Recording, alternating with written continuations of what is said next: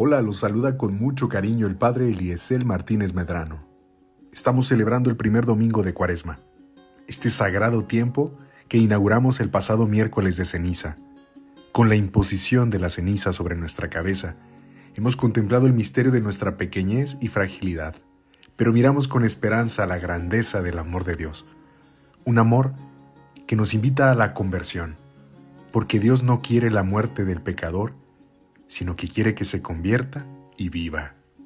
Ojalá tú y yo podamos aprovechar estos 40 días para prepararnos a la gran celebración de la Pascua.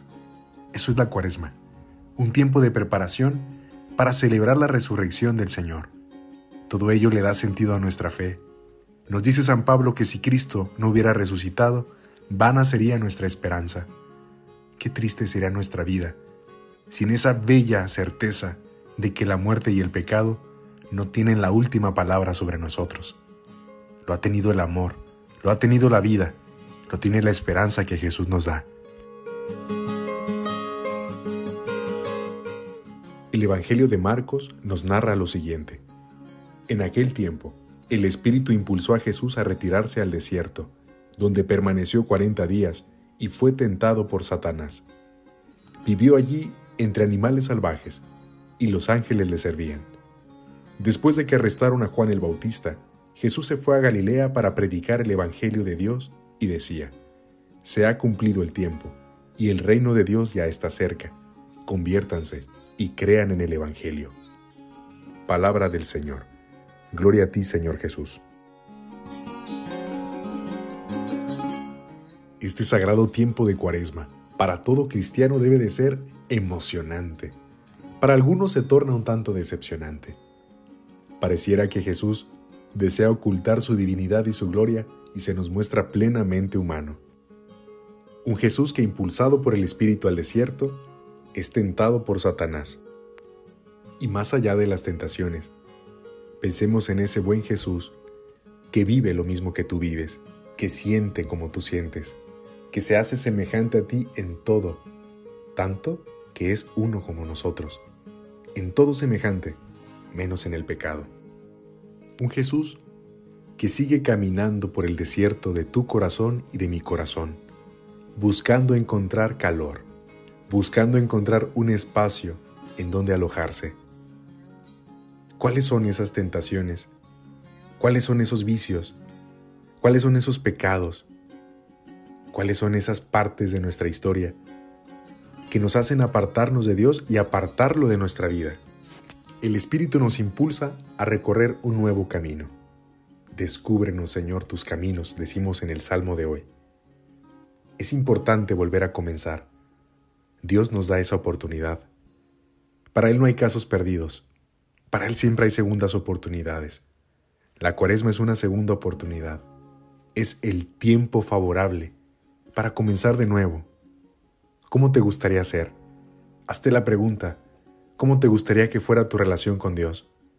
El Espíritu Santo impulsa, nunca frena ni detiene, anima y nos hace salir de nuestras resignaciones y de todo aquello que nos paraliza.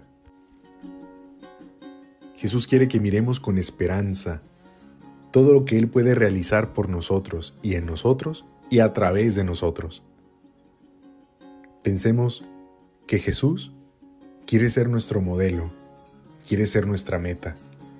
Pero ¿hacia dónde caminamos? El Espíritu, este pasado miércoles, nos ha impulsado a recorrer este desierto cuaresmal. Pero ¿hacia dónde vamos? No te busques a ti mismo, busca a Dios, porque Él siempre se deja encontrar. Dios no quiere la muerte del pecador, sino que se arrepienta y viva. El pasado miércoles Mientras el sacerdote nos imponía la ceniza, escuchamos, arrepiéntete y cree en el Evangelio, que son eco de las palabras que San Marcos pone en boca de Jesús en el Evangelio de hoy. Arrepiéntanse y crean en el Evangelio. Ya está cerca el reino de Dios. Jesús es la señal más evidente de que Dios está cerca de nosotros. Jesús es esa señal que Dios ha mandado para que uniéndonos a Él podamos tener nueva fe, nueva esperanza, nueva caridad. Ya no es necesario que esperemos a que se dibuje el arco iris en el cielo para saber que Dios no acabará nuevamente con la humanidad, con la vida, a través del diluvio. Cristo es la señal del amor, esa señal permanente, es ese signo visible de su presencia en medio de nosotros. Jesús es Dios con nosotros y a través de nosotros, quienes no lo conocen, lo pueden encontrar. Gracias por escuchar esta reflexión del Evangelio que domingo a domingo compartiré contigo. Yo soy el Padre Eliezer Martínez y recuerda, estás en la casa del Padre.